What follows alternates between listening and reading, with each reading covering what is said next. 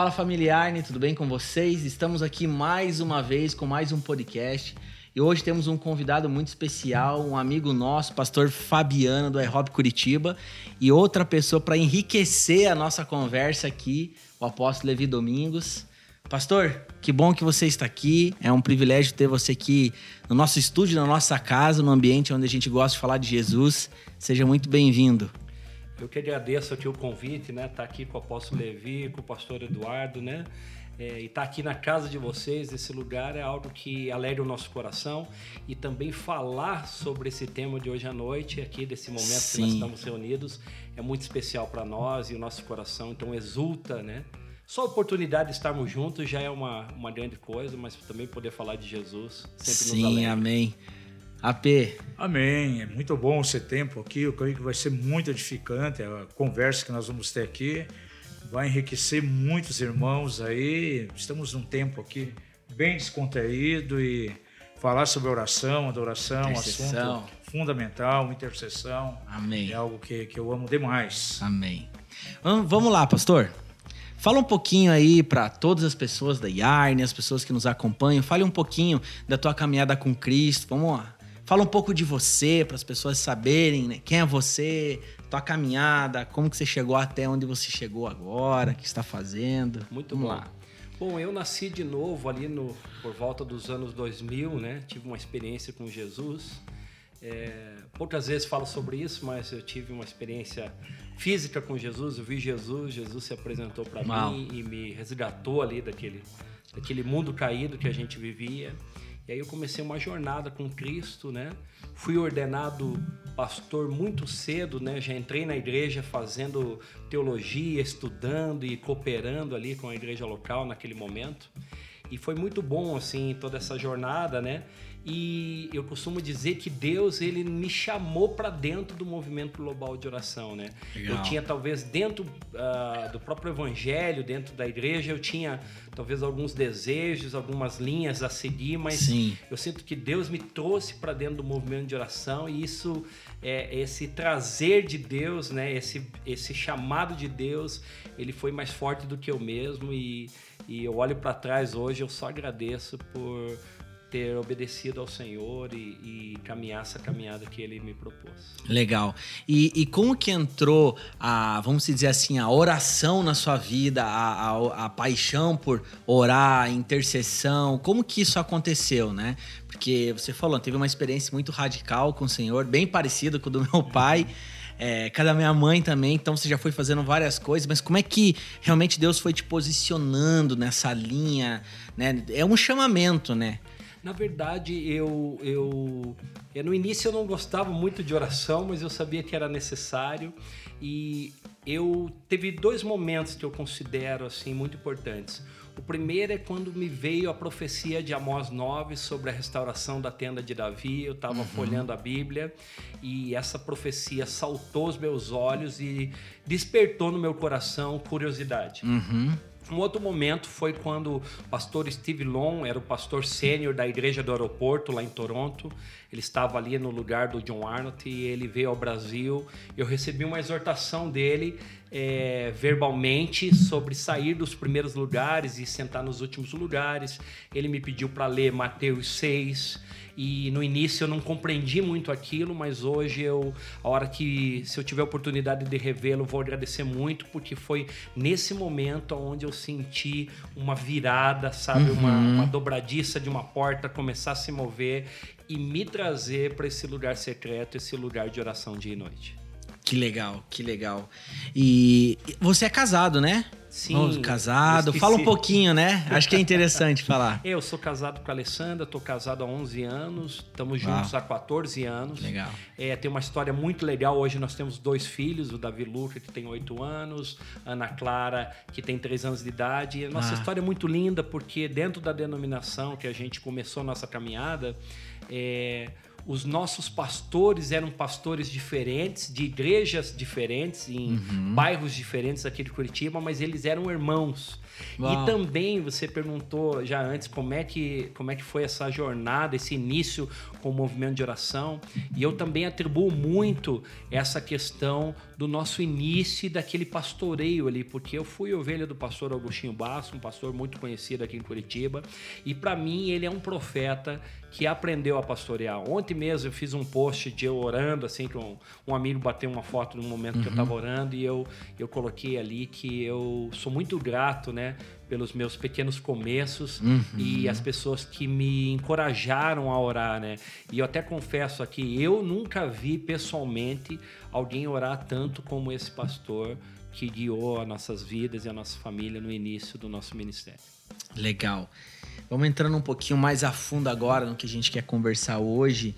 É, compartilha, fala um pouco para nós como que surgiu o iHop Curitiba, como que se deu essa ligação com a iHop. Hoje é uma referência naquilo que nós vamos conversar aqui hoje. Fala um é, pouquinho. É, é, eu, como já disse antes, eu comecei a observar a profecia de Amós 9. Uhum. E eu, quando entrei tempo integral na igreja local, quando recebi o convite para para fazer parte ali do, do quadro de pastores associados daquela igreja local, na época, uma denominação aqui em Curitiba, eu, eu comecei a cavar sobre essa profecia de Amós 9. Então você aí começa a caminhar dentro dela e você começa a buscar referenciais, pessoas que escreveram sobre isso, uhum. pessoas que têm um entendimento sobre a restauração do tabernáculo de Davi.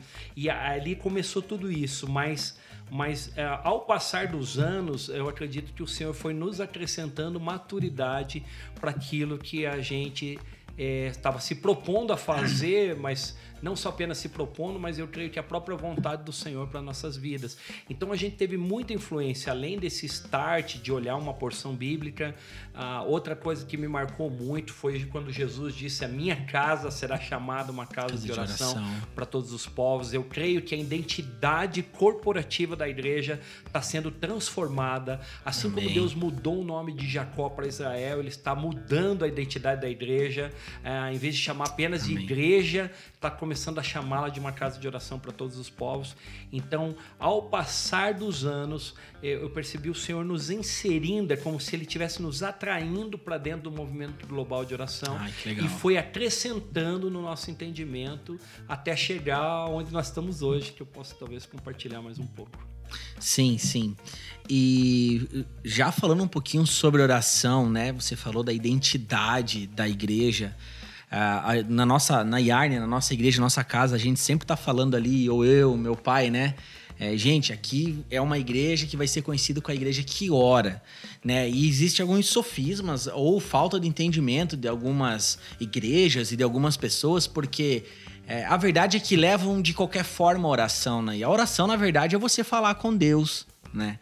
E, e a gente pontua muito isso, que nós precisamos orar, falar com Deus, conversar com Deus, principalmente para conhecer o coração de Deus, né? Como devemos nos mover, né? O que o Senhor está esperando para os próximos dias, ter um discernimento profundo do que o Senhor vai fazer ou está fazendo. Então a gente vê que existe algumas uma parte da igreja talvez que ainda caminha de forma errônea ou ainda não, não tem um entendimento claro do que é oração, nós precisamos interceder. Fala um pouquinho sobre isso, aí meu pai pode falar também um pouquinho. Eu penso assim que uh, meu primeiro pastor, como já disse aqui, se tem o nome dele, ele sempre dizia uma coisa: muita oração, muito poder. Ah. Pouca oração, pouco poder. Uau. Nenhuma oração, nenhum poder. Então, eu aprendi uma coisa dentro do sacerdócio de todos os santos. Eu aprendi que o nosso sacerdócio ele tem algumas vertentes. O nosso sacerdócio ao Senhor, aos santos e ao mundo. Então, ao mundo é quando nós abraçamos as obras de justiça, as obras de misericórdia. Aos uhum. santos é igual nós estamos aqui agora, quando a gente está compartilhando as escrituras, quando a gente está em comunhão, quando a gente está num culto, uhum. numa reunião de ensino. Mas o sacerdócio ao Senhor, ele tem sido muito negligenciado.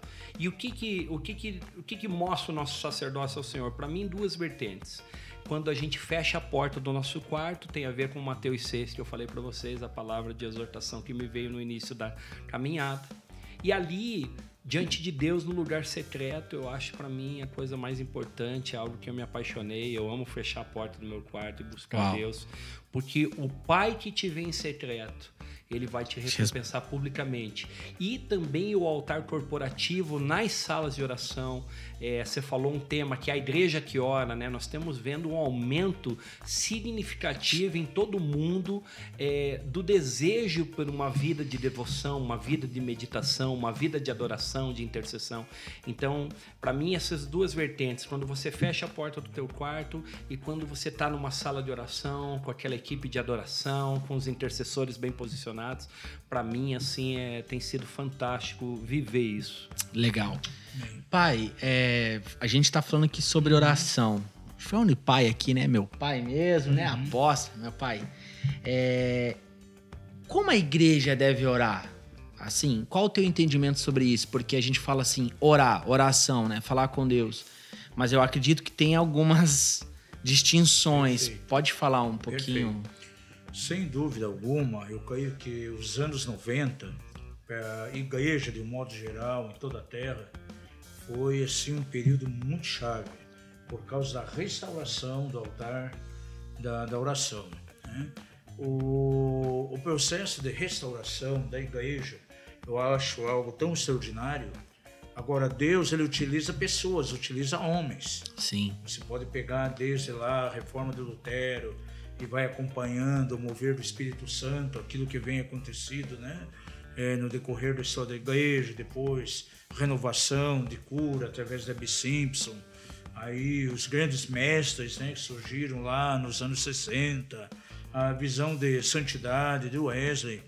Agora eu creio que o, a década de 90 ela foi muito importante para gerar uma fome muito grande de oração em meio à igreja. Agora, para isso, Deus levantou alguns canais. né? Deus vai revelar sua palavra, eh, vai restaurar verdades através de pessoas. E eu tenho em mãos aqui uma edição muito Olha só, hein? da revista Pastoral Reneval. Que essa revista, ela, ela era escrita aqui há muitos anos atrás, essa edição de 1990. Então, alguns padres escreviam Olha só, nela hein? e pastores também. Aí, ó. Produção, tá pegando aqui ou é lá? aqui é da, da minha biblioteca. Uma Isso aqui eu revista de guardo. unidade, hein? é. Padres e Legal. pastores escrevendo. Aí, ó, gente. É, é- cara, o AP tem umas coisas que, olha. E nessa revista aqui, Show. Eu fiquei curioso. é, aqui. tem uma Tô vendo entrevista aqui cena. com o Mike Bickle aqui. Ah. E aí ah. ele já falando na época, o tempo que ele pastoreava a grande igreja lá no Kansas, como que ele desenvolvia toda essa questão de oração.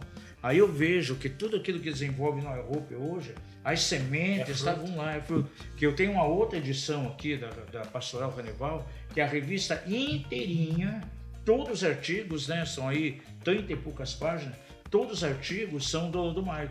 Aí ele falando todo. Nem existia o iHope, mas existia no espírito dele. É, um- e ele compartilhando. Uma coisa que poucos sabem, entrando aqui um pouco no iHop, né, Kansas City, na pessoa Isso, Bickle, vamos lá. que tem se tornado uma referência global no movimento de oração, ele, Lowengo e outros, é que poucas pessoas sabem, mas 20 anos antes, o iHop hoje está 21 anos dia e noite sem cessar Sem cessar. com oração e adoração incessante. Mas 20 anos antes, em 1980, 82, ele já estava recebendo as primeiras profecias sobre o movimento global de oração e a ordem de culto sendo restaurada, como Davi fez, a ordem de culto de oração dia e noite. Então é, é fantástico é, ver isso aqui. Para mim, eu fico até emocionado, que é uma relíquia aqui, né? É É, interessante. não, tem essa- É interessante.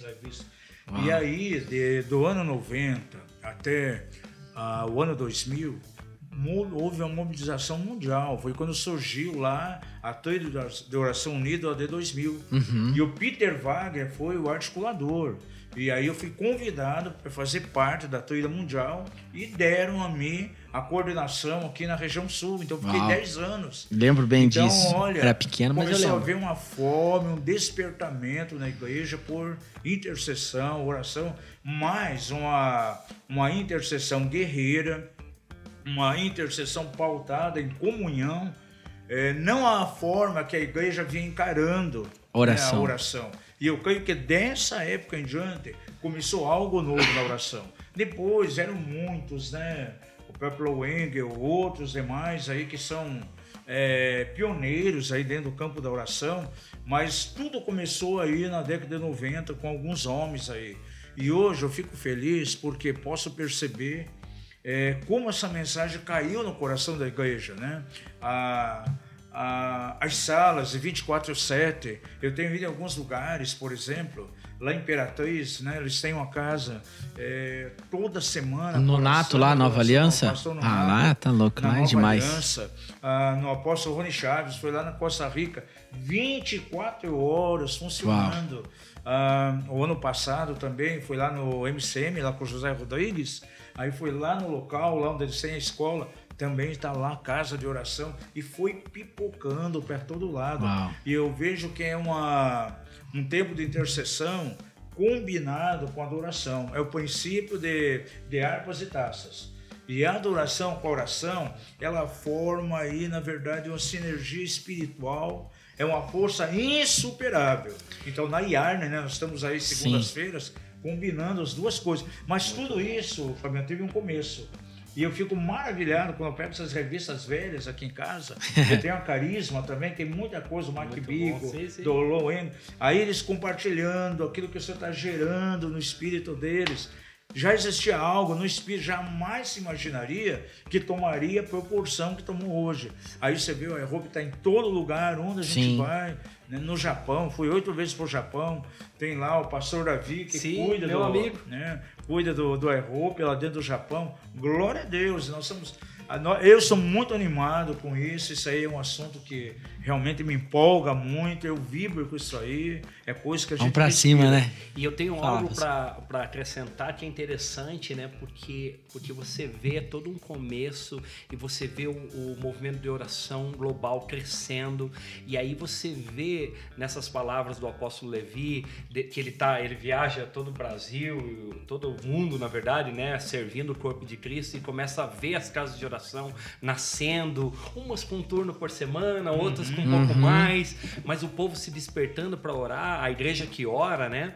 E, e, aí você vê o cumprimento disso que o pastor Mike falou, que eu também faço das palavras dele minhas palavras, de Deus mudando a identidade da igreja e começando a chamar ela de uma casa de oração para todos os povos. Então você uhum. vê essa palavra profética que foi liberada por Isaías, de que o povo ia se alegrar na casa do Senhor, né? essa palavra profética de um ajuste no meio do povo de Deus, de Jesus virando as mesas, por duas vezes ele faz isso, no início do ministério e no final do ministério, uhum. ele vira as mesas né? e ele fala sobre a minha casa será chamada uma casa de oração para todos os povos, para todas as nações.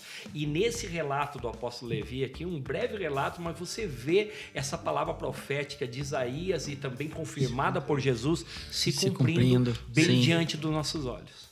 Que legal. Você falou uma coisa interessante: harpa e taça. É, aí é um assunto bom. Aí, pastor. Então vamos lá.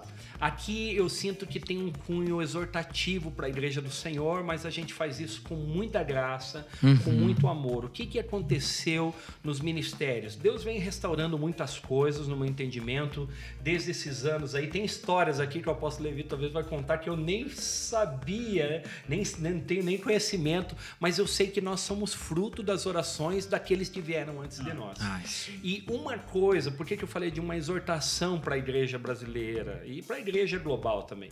Falo isso com muito amor, com muita seriedade, com muito temor de Deus, mas infelizmente a gente, às vezes, querendo organizar muitas coisas, nós acabamos é separando os ministérios. Então, uhum. Então você vê muitas vezes na organização das igrejas locais, você vê o ministério de adoração de um lado, um lado. e o ministério de intercessão do, do outro. outro quando biblicamente esse ministério de adoração e intercessão eles fluem juntos como um único rio, né? Ah. Apocalipse 5:8 diz que os anciãos eles estavam prostrados e eles tinham harpas e taças. taças. E harpa quem que não lembra do rei Davi quando você fala de harpa? Oh. Né? E, e, e, e, você vê a adoração fluindo, né? E você vê também as tigelas, as taças, que são as orações dos santos, que para mim são a matéria-prima para o cumprimento da vontade de Deus sobre a terra no fim dos tempos. Então, por exemplo, é, aonde que está a exortação? Nós não devemos separar a adoração da, Da intercessão. intercessão, Porque, yeah, por isso, que eu isso. usei a palavra sacerdócio ao Senhor, aos santos e ao mundo. Porque no sacerdócio ao Senhor, o que, que você vai fazer diante dele? Você vai adorá-lo e Sim. você vai interceder. Não tem outra coisa. Você vai Uhum. meditar, você vai contemplar. São as disciplinas espirituais interiores, pessoais, mas também corporativas quando a gente está reunido numa sala de oração. Então, no rio de Deus, adoração e intercessão fluem juntos. E aqui, apóstolo Levi, fica uma chave para as igrejas que estão se identificando com o movimento de oração, que querem restaurar isso na sua localidade, de juntar Entendeu? E aí eu falo, Auro, tô me sentindo muito à vontade. E, e- e é um desafio juntar os dois Sim, ministérios, sim. porque é, você que é pastor de igreja, você que, você que já está acostumado no ministério há muitos anos, você sabe que sempre na equipe de adoração, com raras exceções, sempre tem alguém que quer ser o super músico. Sim. Que ele quer fazer o super solo. super- Sim. É normal do músico, eu amo os músicos. Davi está nos ensinando a lidar com os músicos, né? É. Os filhos de Asaf e mãe Gedutum que estão aí na nossa geração. Mas também você vê na intercessão é também alguns exageros, muita visagem em vez de visão, né? Uau, muita, interessante é, é, isso. Uma coisa que a gente fala que a nossa batalha espiritual dentro da sala de oração, ela é centrada em Cristo. Claro, existe, é, como o apóstolo Levi falou aqui sobre, sobre uma oração que era guerreira, um espírito militante, né? Um- uma oração de unidade, mas também de guerra. Essas orações são importantes, mas a nossa guerra espiritual precisa ser centrada em Deus. Infelizmente, é, a, gente, a gente aqui está aqui com o apóstolo Levi, respeita o ministério, a gente sabe que tem pessoas íntegras que lidam com libertação, com cura interior, tudo isso é necessário, mas também, infelizmente, nesses grupos de intercessão tem muita coisa que está um pouco distorcida, né? Eu lembro de uma vez, né, que falado do diabo, pararam a reunião de oração e foram ungir toda a chácara. E glória a Deus por isso, mas num outro momento, quando foi falado de um anjo que foi visto no meio da reunião, ninguém deu atenção. Uau. Então, então, então isso é preocupante. Então, quando a gente une adoração e intercessão, e essa é a, a grande sacada do, do movimento de oração, né? Você, você traz uma oração agradável, você traz uma fluidez, e todos podem fluir juntos no mesmo rio de forma corporativa. Isso é Uau, maravilhoso. isso é incrível. A gente costuma falar, né, pai, que na verdade eu entendi bem o que o pastor Fabiano colocou, porque é uma realidade que a gente enxerga muitas vezes. Né? O ministério de louvor de um lado, o ministério de intercessão do outro. Quando e eu, eles seriam muito mais poderosos fluindo flu- juntos. juntos. E a gente costuma dizer assim que evangelizar, adorar e interceder é para todos. Então, e aí, Aí é uma outra questão, entende? Ah, o ministério tal, o ministério tal. Gente, é uma, é uma visão mais profunda ainda, né? E, e aí eu tenho algo para contribuir bem simples, rápido, mas precioso. Porque a gente pode se alegrar nas orações respondidas, porque tem um fluxo virtuoso dentro das salas de oração, que é o quê? Você mistura adoração e intercessão, e aí você libera os missionários e intercessores para ir para as ruas para o evangelismo, e eles voltam trazendo testemunho, e muitas vezes a gente vê o fruto da oração. Então, quando eles trazem o, a- o resultado do anúncio das boas novas, é fi- fica um ciclo virtuoso, porque eu Sim. oro, Isaías, né? Santo! Daí ele olha para ele e fala: Ai de mim, vou me arrepender aqui. Daí ele olha para o povo e fala: Poxa, eu habito no meio de um povo de impuros lábios também. Então, essa questão, a adoração vai empurrando a gente para o evangelismo e a gente vai retornando, trazendo é, o resultado do anúncio das boas novas. Então, vira um ciclo virtuoso. Você falou da adoração, da intercessão e do evangelismo. Essa é a chave para toda a sala de oração que está começando o seu funcionamento hoje. E ainda sobre essa combinação de adoração e intercessão, a Bíblia nos dá alguns princípios muito importantes. Quando você pega as 12 tribos de Israel, cada uma delas tinha o seu lado peculiar. Né? A tribo de Judá era uma tribo de louvor e adoração. E em todos os momentos da guerra, eles iam à frente. Então, a adoração, em primeiro lugar. É, eu já tomei bastante tempo aí estudando os salmos de Davi, os salmos de guerra dele. E é interessante que ele nunca começa, por exemplo, o Salmo 18, ele nunca começa descrevendo as características do inimigo. Ele coloca uma adoração diante de Deus, a majestade, E na metade do salmo, dos salmos de guerra, que ele começa a falar do inimigo. E há um princípio muito importante registrado lá em Juízes 1, né? num momento de guerra, num momento de batalha muito grande. Judá foi consultar o Senhor. Né? Quem subiria? Deus falou: não, quem vai subir é você, Judá, adoração. Hum. E aí Judá foi procurar auxílio. Quem vai, quem vai acompanhar? Quem vai junto? Consultaram o Senhor. Ah, quem vai junto é a tribo de Simeão. Agora, Simeão quer dizer Jeová ouve. Isso aí tem, que haver, tem a ver com oração, tem a ver com intercessão. Então, a combinação de duas coisas. Essas duas tribos aí eram verdadeiramente uma, uma força imbatível. E havia vitória realmente, mas a adoração sempre em primeiro lugar. E você pode ver lá em Juízes, capítulo 1. Então eu vejo a adoração, ela é, é fundamental dentro do processo de, de guerra e ela abre as portas realmente para a oração. Essas duas coisas aí, o princípio de harpas e taças, é muito importante e eu creio que Deus está restaurando hoje. Nas igrejas aí onde estão levantando as casas de, de adoração e oração, esse princípio está sendo vivenciado dentro lá da, das casas 24/7 também. Isso aí está muito forte e é realmente algo extraordinário, algo maravilhoso. É assim, se posso contribuir mais um pouco, também eu percebo que é o ambiente que a adoração e a intercessão produzem quando fluem juntos é que ele muda a atmosfera espiritual de uma cidade, de uma região. Uhum. Né? Então a gente costuma falar assim, na, na assim entre os amigos, né? É, talvez o inimigo ainda esteja por aí, mas ele nunca vai ter sossego.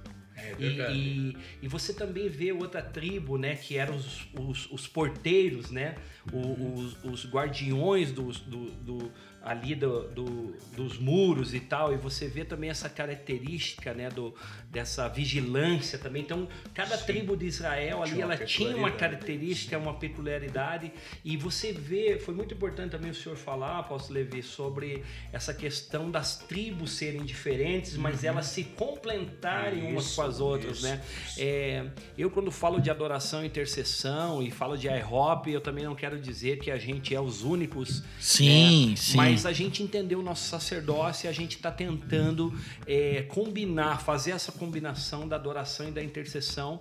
E eu creio que essas casas de oração, além de ser um cumprimento bíblico de Isaías, de Jesus, uhum. mas também é resposta sobre a restauração da tenda caída de Davi, né? E, uhum. é, e você vê que tiveram sete reis subsequentes a Davi, que eles abraçaram a ordem de culto dia e noite, como eles chamavam Davi de pai, uhum. né? O próprio Salomão fez isso, né?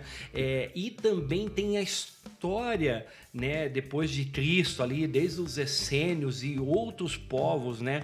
Uma das histórias muito famosas é ali com os moravianos e Zinzendorf, né? Isso, que, que manteram ali a chama o de oração né? por mais de 100 anos e eles tinham um princípio Uau. muito bom, Isso. né? É, que era o ora e labora, né? E aí eles juntavam de dois em dois, enquanto um ficava orando, o outro ia trabalhar. Depois de um tempo invertia, né? E aquele que estava trabalhando para ganhar o seu sustento, ele dividia a sua porção com aquele que estava na brecha da intercessão. Uhum. E aí eles diziam assim: ó, ninguém trabalha a menos que alguém ore. Uau. Inclusive, as Fantástico. vigílias de oração surgiu com os moravianos. Eles trouxeram a restauração das vigílias de oração.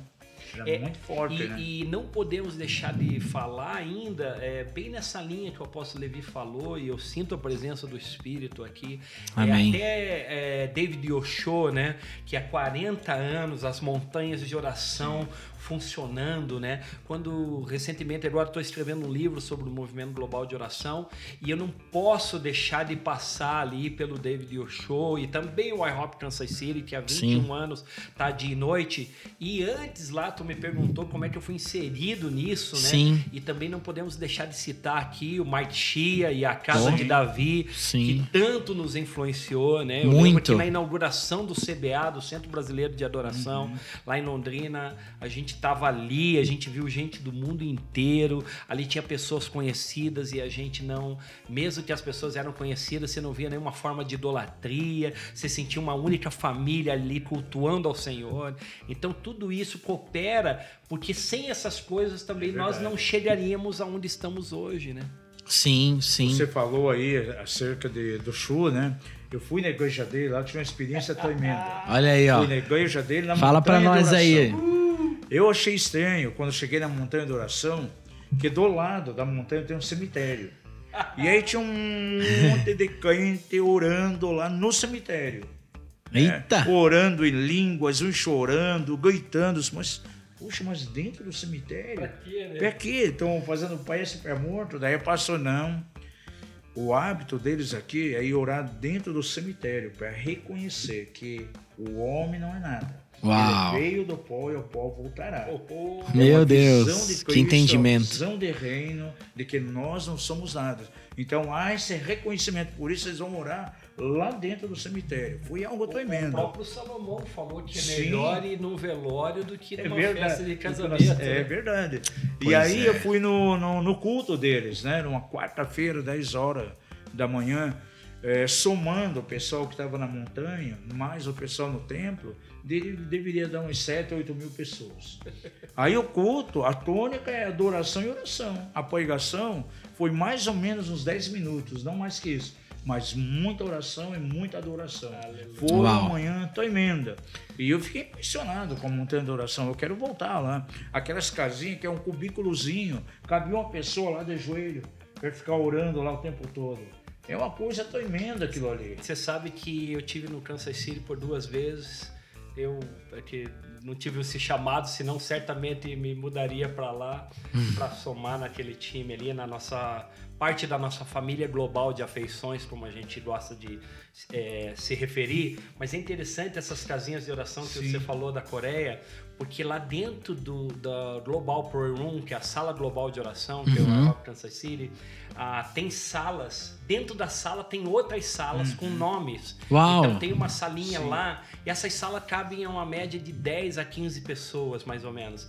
E tem, elas têm nomes, né? Por exemplo, tem a Great Commission, que é a sala da grande comissão. Comissão. É quando um pequeno grupo quer orar especificamente no meio dos turnos lá, sem atrapalhar a didática, a dinâmica dos turnos, a pedagogia dos turnos, do arbitaça, a modelagem, né? Uhum. E daí eles entram para dentro daquela sala. E aí tem outra sala que é para Israel, tem outra sala que é que é a sala que eles chamam que é o uh, Room, que é a sala onde nós vamos orar. Ciro foi uma figura importante dentro do movimento global de oração, que no tempo de Esdras e Neemias foi Ciro que liberou a carta de liberdade e também todo o recurso para não só para a restauração do templo, mas a restauração dos muros no tempo de Esdras, Neemias, Ageu, Zacarias, Zorobabel, esse time todo ali. E a ordem de culto que rolou no tempo de Neemias era 24/7 também. Uau. É, isso é Exato, fantástico. Uau. Então, então você vê a mesma dinâmica que tem lá na Coreia,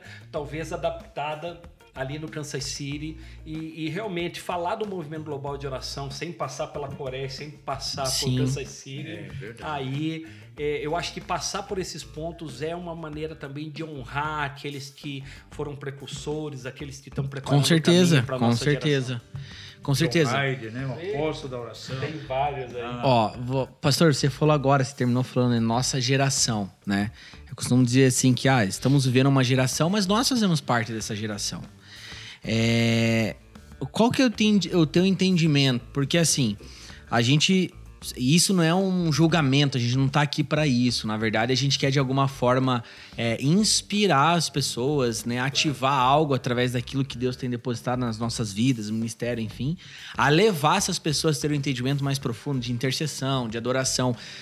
Mas eu, eu tô falando isso por quê? Porque na nossa igreja mesmo, chega algumas pessoas e já chegaram a falar, e por isso que a gente gasta até na integração, a gente fala um pouco sobre o como o que é adoração, por que, que eu adoro, oração, enfim. Chegaram a falar pra nós, falaram assim: olha, eu tô tentando me adaptar ainda com esses louvores. Pra mim era só eu cantar ali uma música. E isso mostra o quê? Um cenário que realmente a gente ainda vive. Eu tô falando de Isso. Brasil, né? Eu quero Realidade. Vamos, vamos falar da nossa realidade. É, como nós conseguimos ativar ou inspirar ou ensinar de alguma forma a realmente esses princípios da oração, da intercessão, porque tem muita igreja que ainda não tem esse entendimento, não tem essa revelação, tá engatinhando em algumas coisas. Isso não é um julgamento. Talvez sim, sim. algumas, é, é, sei lá, por, por é, a gente não sabe a história de cada igreja, vamos falar assim, congregação, uhum. né? Mas nós temos que entender, entendemos que somos um só corpo. Como como nós falarmos mais disso, ensinarmos mais disso, ou você identifica alguma falha, onde a igreja precisa ainda avançar, crescer? Como eu falei, eu acredito que o movimento de oração ele está crescendo, ele é global, ele é escalonado. É para mim aquela oração do cenáculo em Jerusalém com os 120 que veio aquele derramar do Espírito uhum. na festa de Pentecostes, Sim. espalhou pelo mundo todo, assim Sim. como outros momentos, né, Azusa, né? A gente tem outros momentos da história da igreja onde a oração foi liberada e derramamento do Espírito veio. Eu acredito como esses movimentos impactaram o mundo todo. Hoje as salas de oração, esses altares corporativos, esses altares restaurados também vão impactar Jerusalém no final ah, dos tempos. Agora, como ensinar uma igreja local? Eu, eu, tenho dois princípios básicos que eu acho de simples entendimento. Que você veja, tudo pode ser mudado por meio da oração. Sim. Né? Deus escolheu essa Sim. maneira tão simples. Às vezes parece tão difícil, mas é tão simples, né, orar. Mas eu tenho um entendimento, né, que intercessão é concordar com o que Deus prometeu fazer. Uau é concordar com Uau. a palavra, né? É, a gente tem crescido no entendimento, hoje tem 30 orações apostólicas registradas nas escrituras. 30 pedidos, 30 orações que apóstolos oraram no Novo Testamento. Então, eu creio que a oração mais bíblica é a oração que vem do coração, mas também é a oração que está na Bíblia, né? E o encorajamento para aqueles que gostam de orar é procurar essas orações nas Escrituras. Então, para mim, repetindo, intercessão é concordar com o que Deus prometeu fazer. Uhum. E adoração é concordar com o que ele é. Uau. E esse, e esse princípio simples, ele está é, é, disponível para todos nós. Poxa, como é que eu vou orar? Falei de 30 orações apostólicas, 30 orações bíblicas que nós temos relato, que está nas escrituras e nós podemos começar a partir delas uhum. né? e a uhum. partir daquilo que flui do nosso coração. E adoração, mais do que canções, é concordar com quem Ele é. Então, à medida que nós descobrimos quem Ele é, nossas canções vão ser transformadas. Uau, isso é incrível, isso é incrível. A gente tá até Acessível, aí. né? Sim, sim. É, e, e, e, eu vejo muito, né? Tá, cresceu muito é, os ministérios de louvor, tem a, a adoração em si, tem muita gente fazendo muita coisa séria realmente, assim pessoas que estão sendo levantadas na nação, que são pastoreadas, que querem ser pastoreadas. Então isso é muito muito importante falar e realmente a gente vê que que flui realmente uma adoração madura, né? A gente gasta tempo em falar também, gente, vocês precisam entender o que vocês estão fazendo. Vocês precisam entender o que vocês estão fazendo, né? AP, como é que você vê é, esse cenário? Né? A gente gasta muito em falar na igreja isso, mas é, é qual a sua perspectiva para os próximos? Vamos falar 2021, eu falo os próximos anos, mas já 2021 para a igreja. Eu tô com uma expectativa grande que a igreja vai avançar nisso.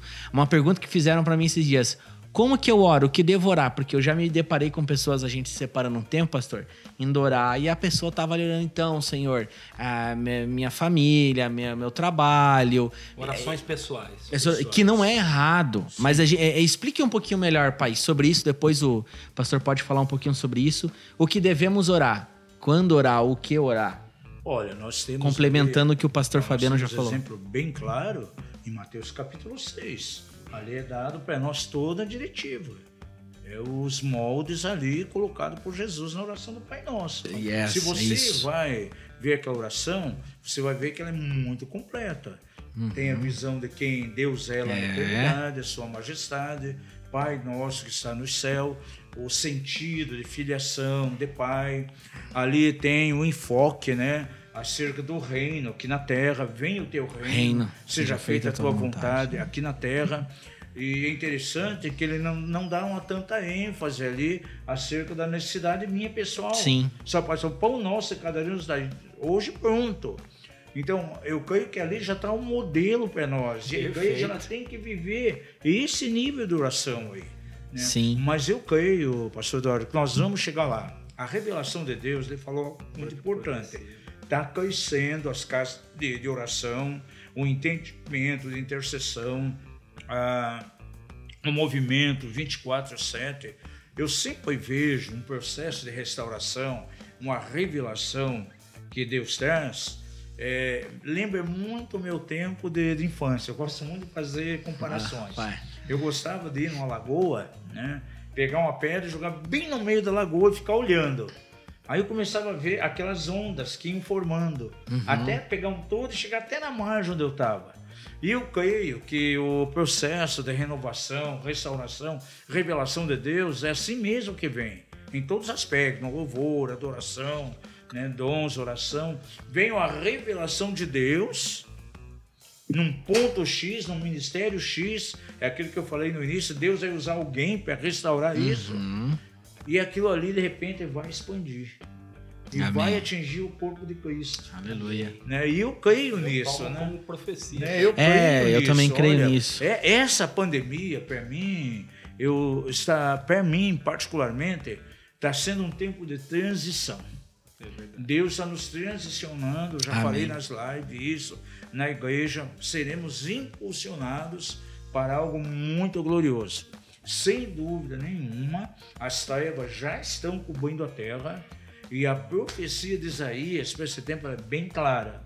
Levanta e resplandece a tua, tua luz, o Senhor vai surgindo com resplendor em meio à igreja. Exatamente. Tanto é que você sabe que Deus coloca uma palavra profética no nosso coração do ministério para cada ano. Caramba. Esse ano foi o ano da proclamação da vitória pela igreja.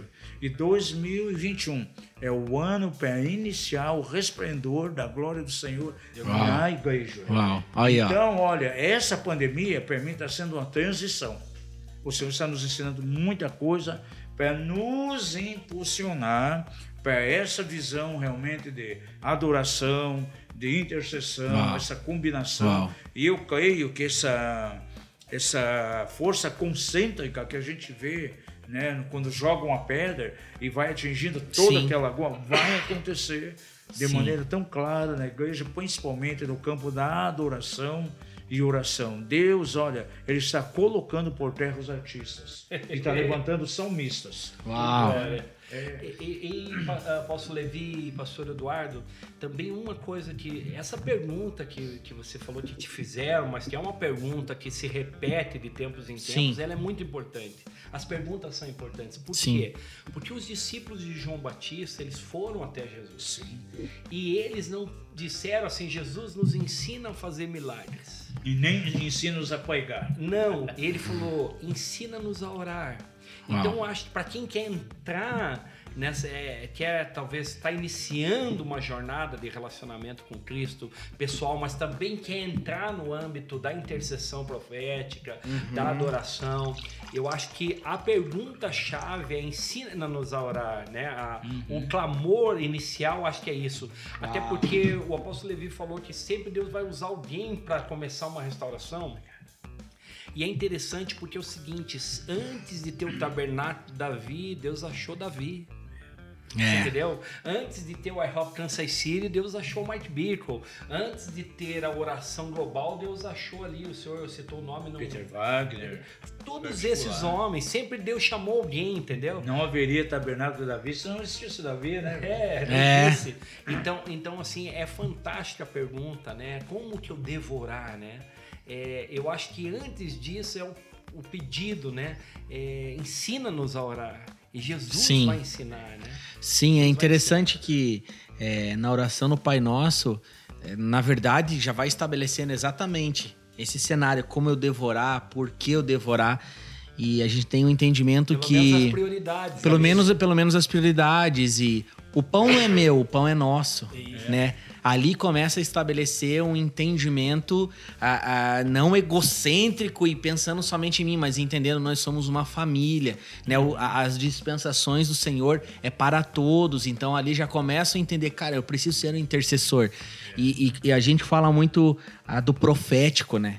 É interessante falar porque assim É, eu tenho 33 anos. Eu posso falar que eu estou representando essa geração de pastores emergentes, de igrejas novas e tal. E eu vejo assim com. E eu falo com muito temor no coração a dificuldade que algumas igrejas têm para fluir e ter o um entendimento do profético, né?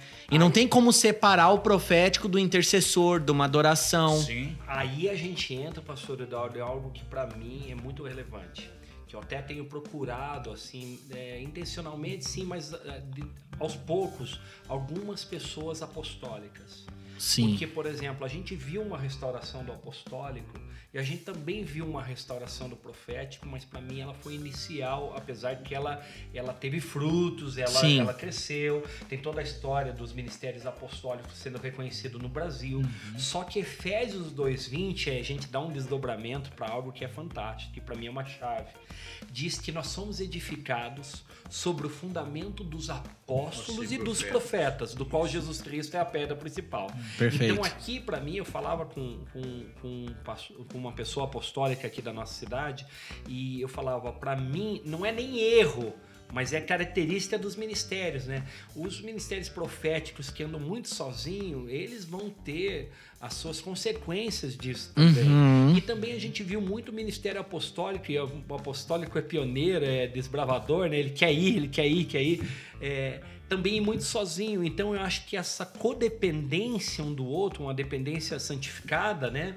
Essa, essa cooperação entre esses dois ministérios também é, é algo para o nosso tempo agora. E você Amém. falou do profético.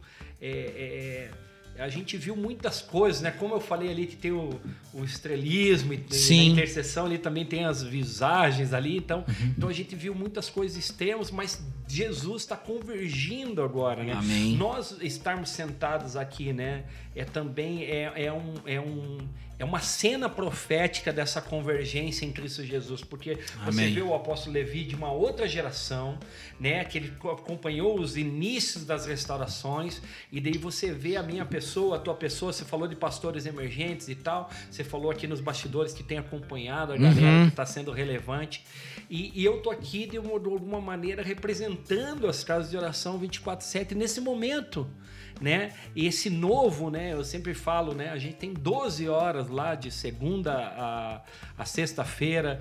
Isso para nós já é um avanço assim, Nossa, tremendo. incrível. É, é, claro que às vezes tem a galera que fica na audiência de um só. O que, que é isso? É quando tem um tangedor só. E às vezes ele tá sozinho na sala de oração, porque às vezes tem momentos assim que fica mais uh, aquela coisa mais sozinha, mas também tem momentos explosivos onde todo o time está lá.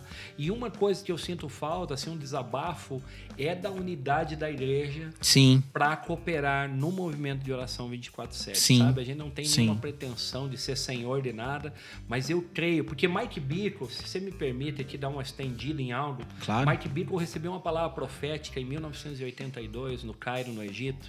E a palavra profética dizia o seguinte: que o Senhor iria mudar a compreensão e a expressão do cristianismo em uma única geração.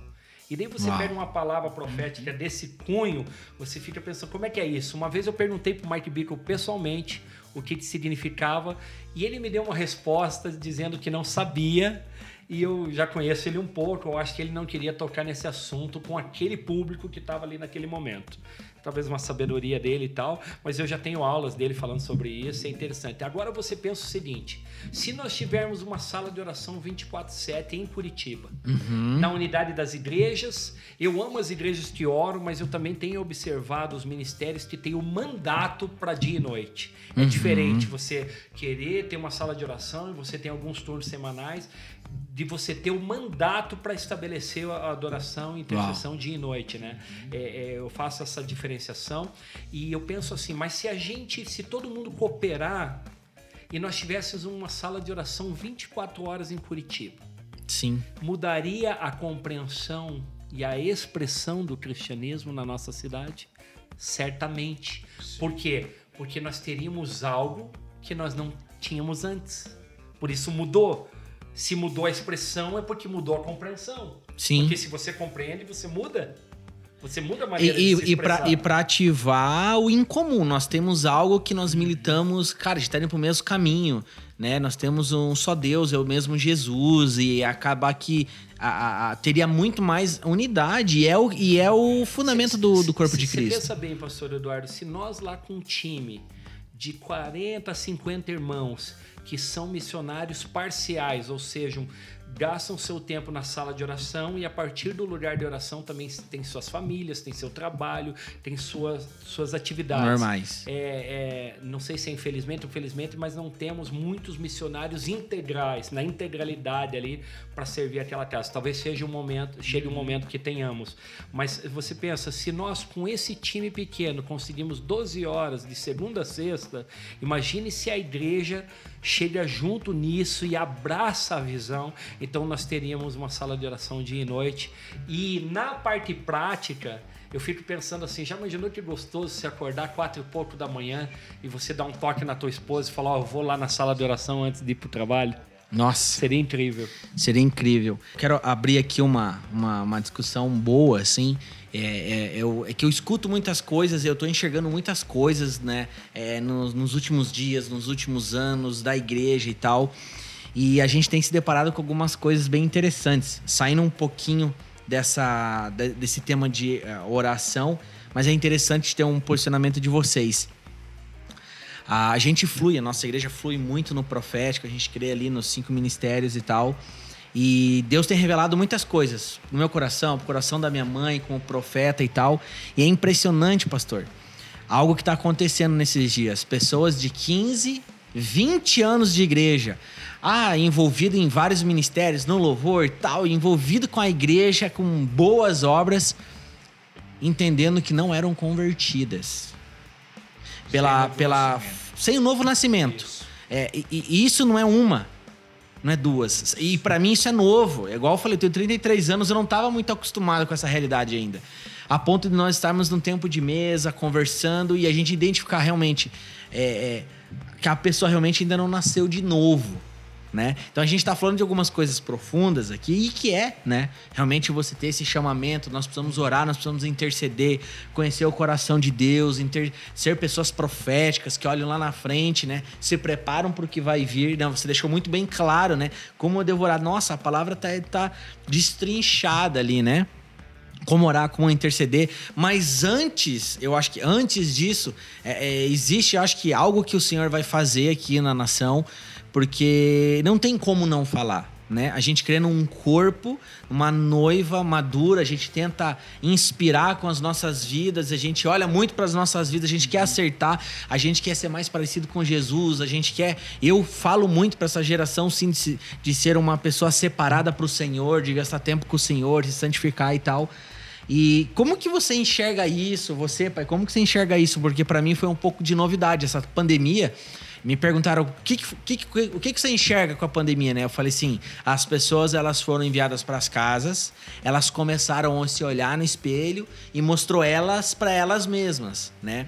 Uhum. Algumas outras começaram a refletir, pensar mais, respirar mais, sair do automático, enxergar como está a sua família, como está a sua, a sua vida espiritual, as disciplinas espirituais. E isso eu acho que era um. Eu entendo como uma pedagogia do Senhor para realmente, ó cara, você está vivendo uma coisa que não é o que eu quero que você, que você viva. Primeiro eu quero que você seja um discípulo que sobe a montanha, que se converta, que, que né? É, porque quem foi salvo, ele tem as evidências, né? E isso me, me, me chamou muita atenção. Pessoas falando, cara, eu não era convertido. E o cara já tá, ó. E, e eu acho que é muito isso que o senhor está fazendo, né, sim, né, pai? Fala um sim. pouquinho sobre isso. O pastor, se quiser, também pode Olha, eu falar daí. Esse, esse um ano de pandemia como igreja, o Senhor nos ensinou muitas coisas. Né? Uh, uma das coisas muito importantes que eu vejo que tem acontecido é uma revelação profunda do que é a igreja realmente. Sim. A igreja ah, não depende aí, do templo, não depende. Puxa, meu é Deus, mais meu um Deus. convívio de, de família. Né? Comunhão. E o Espírito Santo está mostrando claramente isso. E o, e o núcleo da igreja começa com família. Né? Eu sempre digo, gente, pela primeira vez em toda a história do cristianismo, nós tivemos uma Páscoa nos mesmos moldes de Êxodo capítulo 12, gente. A gente dentro de casa, com família, desenvolvendo nosso sacerdócio, uma busca intensa. Está sendo um tempo de ajustamento. Eu sempre digo, olha, é uma coisa que eu vi de maneira maravilhosa até acontecendo entre pastores.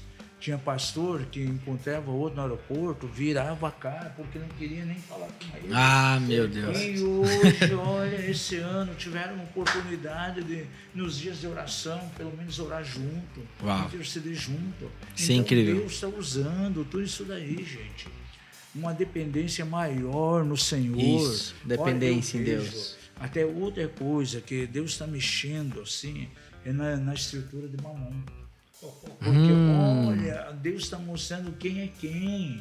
Ministério que, puxa, dependia dos recursos financeiros, dependia de uma boa construção. Se a esperança dele estava nisso, foi sacudido agora. É o mais É. miserável dentre os É, homens, né? Essa essas Nossa. coisas abaladas estão sendo abaladas. Para quê? Para que permaneça o reino. Então, esse tempo está sendo, para mim, dentro da minha perspectiva profética, está sendo um tempo tremendo de aprendizado para a igreja. A igreja nunca soube que é ser igreja do que, mais do que os dias que nós estamos vivendo agora a Uau. própria necessidade, né? A, a igreja aprendendo a viver com menos, a questão de repartir, aquele princípio Hum. de Paulo em Coríntios, aquele que muito colheu, reparte com o que pouco colheu, para que haja igualdade. Que tempo maravilhoso para praticar isso. Generosidade. Generosidade, a Uau. despeito daquilo que está acontecendo, porque vamos e venhamos, uma situação dessa o diabo usa também. Está usando aí, está contra a gente morrendo, Sim, o sim. tratamento financeiro, mas Deus está usando também. Eu olho desde uma perspectiva espiritual, aquilo que Deus está fazendo no Amém. momento. E para mim, de fato, é um tempo profético. A gente pode, podendo somar e analisar, nós vamos concluir o seguinte: tem mais coisas boas e favoráveis para nós cristãos, que temos um olhar profético, do que basicamente aquilo que estão pintando por aí. Eu Uhum. mesmo, eu, pastor, eu não vou estar atrás dessa mídia aí, porque é tudo comprado. Né? A pessoa fica aí apavorada, Apavorada. vendo as notícias. E eu não vou atrás disso. Eu quero É. ouvir o que Deus está falando nesse momento. E Deus está falando muita coisa durante esse ano. Você sabe que sobre a mídia a gente teve a oportunidade de, no último Café de Pastores, no núcleo de comunhão pastoral aqui de Curitiba, ouvir o Dr. Guilherme da Cunha Pereira, ele é um dos CEOs ali da Gazeta Da do Gazeta, Povo. né? Eu vi, E ele vi falou em algum momento que 90% da mídia global ela é esquerdista. E, e eles estão pagando um preço por ter se posicionado ah, sobre os valores familiares. LGBT, A minha, a minha tá. família teve a oportunidade de trabalhar com eles há muitos anos, mais de 40 anos. Então você sabe que aquilo que ele está falando é verdade, né? E voltando naquilo que tu diz também, pastor Eduardo, é, sobre o novo nascimento, ah, realmente há muitas pessoas se questionando sobre isso e eu também não sou aquele que vou me posicionar num lugar de julgamento, mas Claro. antes disso, ah, antes de nascer de novo, eu penso que esse retorno para as casas ele está revelando a nossa verdadeira espiritualidade. Uhum. Então, aquelas pessoas que tinham um déficit na sua vida espiritual estavam levando de qualquer maneira aquele famoso empurrando com a barriga, se depararam consigo mesmo, como você mesmo falou. Então, é, nós precisamos nesse momento ressignificar as coisas, sabe? Perfeito. É, eu lembro que antes falar que a igreja não era prédio era um motivo de ser esculachado. né? Se alguém falasse isso, "Ah, isso aí é rebelde, tá falando isso aí, né? Que não quer... E às vezes até era. Às vezes alguns que falaram isso até era meio a motivação errônea, né? Mas eu creio que é hora de ressignificar, é hora de a gente voltar para o nosso sacerdócio do lar e a partir do lugar de oração também desenvolver. Eu creio que está na hora de a gente eh, pensar quais são as nossas reais prioridades, né? Uau. Eu tenho dois filhos, como a gente você perguntou aqui, né? E eu, eu percebo, eu tenho que ter tempo com Deus, eu tenho que ter tempo com as crianças, eu tenho que ter tempo com a esposa, eu tenho que ter tempo com o ministério, atender as pessoas. Eu acho que eh, Deus moveu as coisas, como o apóstolo Levi falou, abalou o que é abalável, né? É interessante, estava com o apóstolo Luiz Hermínio recentemente na casa dele, tendo um momento de comunhão e de almoço, né? E, e ele falou que, na verdade, as igrejas que dependiam do culto culto de domingo e de dízimos, muitas delas foram abaladas por causa Sim. dessa pandemia, entendeu? E ele até deu graças a Deus, ele falou, a gente tá muito na internet, então aquela coisa, né? A internet ela pode ser ruim e pode ser boa também, Uhum. Sim. depende da motivação tua, né? Ele falou, nós por conta da internet, por conta daquilo que Deus nos falou, então talvez não fomos tão afetados, né? Ele até falou, eu falei, olha, nossa nossa arrecadação local, você falou de mamão ser abalado, né?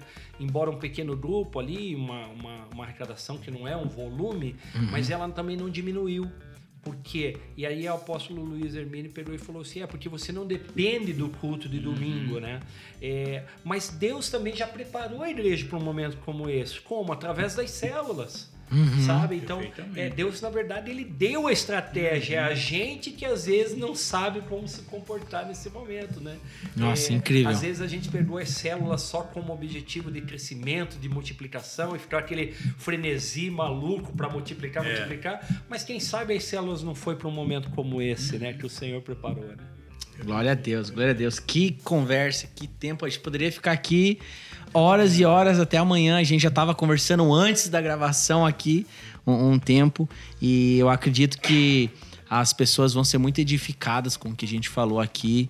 É, eu, mais uma vez, eu agradeço. O pastor Fabiano está aqui. Com certeza vai voltar para a gente falar outras coisas também. Agradeço muito o AP também, que sempre enriquece né, a- as nossas conversas e nossa. O- é ah, que bom, e a nossa ideia é essa, a gente conversar sobre Jesus, sobre o reino e inspirar as pessoas, né, a amarem mais a Deus. E deixe suas considerações finais, pastor. Que, que- se você pudesse falar algo para todas as pessoas que estão vendo, é, fale algo sobre oração, intercessão, o que você poderia falar? Eu penso que Deus está acelerando as coisas. Para mim, a oração dia e noite, ela é uma chave para a igreja do fim dos tempos. Sabe, muitas vezes eu vi pessoas falando, ah, nós somos a igreja de Atos. Mas eu tenho uma visão que eu acredito que ela é ampliada pelo Espírito de Deus. Não, nós não somos a igreja de Atos, nós somos a igreja do Apocalipse. É. Então nós temos que estar preparado para as coisas que o fim dos tempos nos revelam que hão de acontecer. Então o que eu poderia deixar assim é encorajar você a dobrar o teu joelho, você falar com teu pai no secreto, e se você tem a oportunidade de estar numa sala de oração, num altar corporativo, um lugar onde tem adoração e intercessão continuada, faça isso. Para mim, ah, nós falávamos aqui nos bastidores sobre o princípio da terra de Gozen, que no meio da, da, daquele juízo sobre no tempo do Êxodo, a terra de Gozen foi poupada e os seus moradores foram poupados dos juízos de Deus. Eu creio que as salas de oração esses altares corporativos nas cidades são os lugares onde Deus vai estabelecer os bolsões de misericórdia. e aí é um Aleluia. assunto para um outro momento, mas para mim, de alguma forma, e não só as salas de oração, mas também os lugares dos atos de misericórdia. Por exemplo, o cuidado com o pobre, com o órfão, com a viúva, com o Sim, necessitado, com o estrangeiro, com o doméstico da fé. Para mim, o movimento de oração e os atos de justiça eh, conectados é, é esse ambiente propício para os bolsões de misericórdia, para a gente receber grande livramento da parte do Senhor em dias desses que nós estamos vivendo. Glória a Deus, Glória eu vou, tô saindo daqui muito mais encorajado, mexido com, com, com esse tema. AP, suas considerações finais aí. Eu quero deixar aqui, os irmãos estão nos assistindo aqui, uma recomendação muito importante. Uma sensibilidade total diante do Senhor. Pós esse tempo de pandemia, né, uma sensibilidade total, porque uma das coisas que eu senti que Deus chacoalhou também de uma maneira muito forte foi a questão da estrutura religiosa. Tudo que nós temos falado hoje, tudo o que rolou nessa conversa aqui, eu vejo como um grande vinho novo que está por vir aí, uma intensificação da, da adoração, oração, mas o que resiste o vinho novo são os odres velhos. É o odre velho. É o odre velho, a religiosidade. Aquilo que foi bom, foi passado, para hoje, pode ser uma maldição terrível. Meu Deus. A estrutura daquilo que foi bom no passado se estruturou hoje e está dentro de um aspecto religioso e que vai limitar, vai impedir as pessoas entrar no novo de Deus. As tribos se moviam, né? Exatamente, elas a se moviam. de Sim, se movia, né? sim. Eu não, nós não podemos viver onde Deus já, já, já esteve, onde viveu. A gente tem, tem que ver o que, que Deus tem. E eu creio que para 2021 em diante, Deus tem muita coisa nova. Amém, eu creio Então, nisso olha, também. Uma disposição de se despir da total religiosidade. Uau. Não deixar que a estrutura religiosa nos impeça de avançar de mais além. Porque o que resiste, sim, o vinho novo sempre vai ser os odres velhos. E é tempo de ser renovado, não ser mais odre velho. Então essa pandemia, ela está nos chacoalhando para tirar o resto verdade, do velho é verdade. dentro da igreja.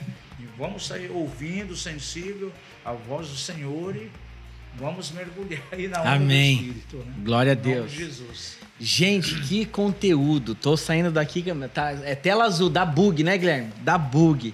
Querido, quero te fazer um convite, que você possa compartilhar esse vídeo, que você possa assistir mais de uma vez, com certeza você vai poder meditar nisso e aprender um pouco com esses grandes homens de Deus. Sigam as nossas redes sociais. Aqui na descrição já vai aparecer ali a rede social da igreja, do Mapev, Mapev Music, tem as redes sociais do Apóstolo Levi. Nós vamos colocar também as redes sociais do pastor Fabiano. A intenção e o desejo do nosso coração é que você seja edificado e que você possa compartilhar com pessoas, para que mais pessoas possam ser edificadas. E não se esqueçam, todos nós somos filhos do Rei, o Rei das Nações. Aleluia. Deus abençoe e até o próximo podcast. Tchau, tchau.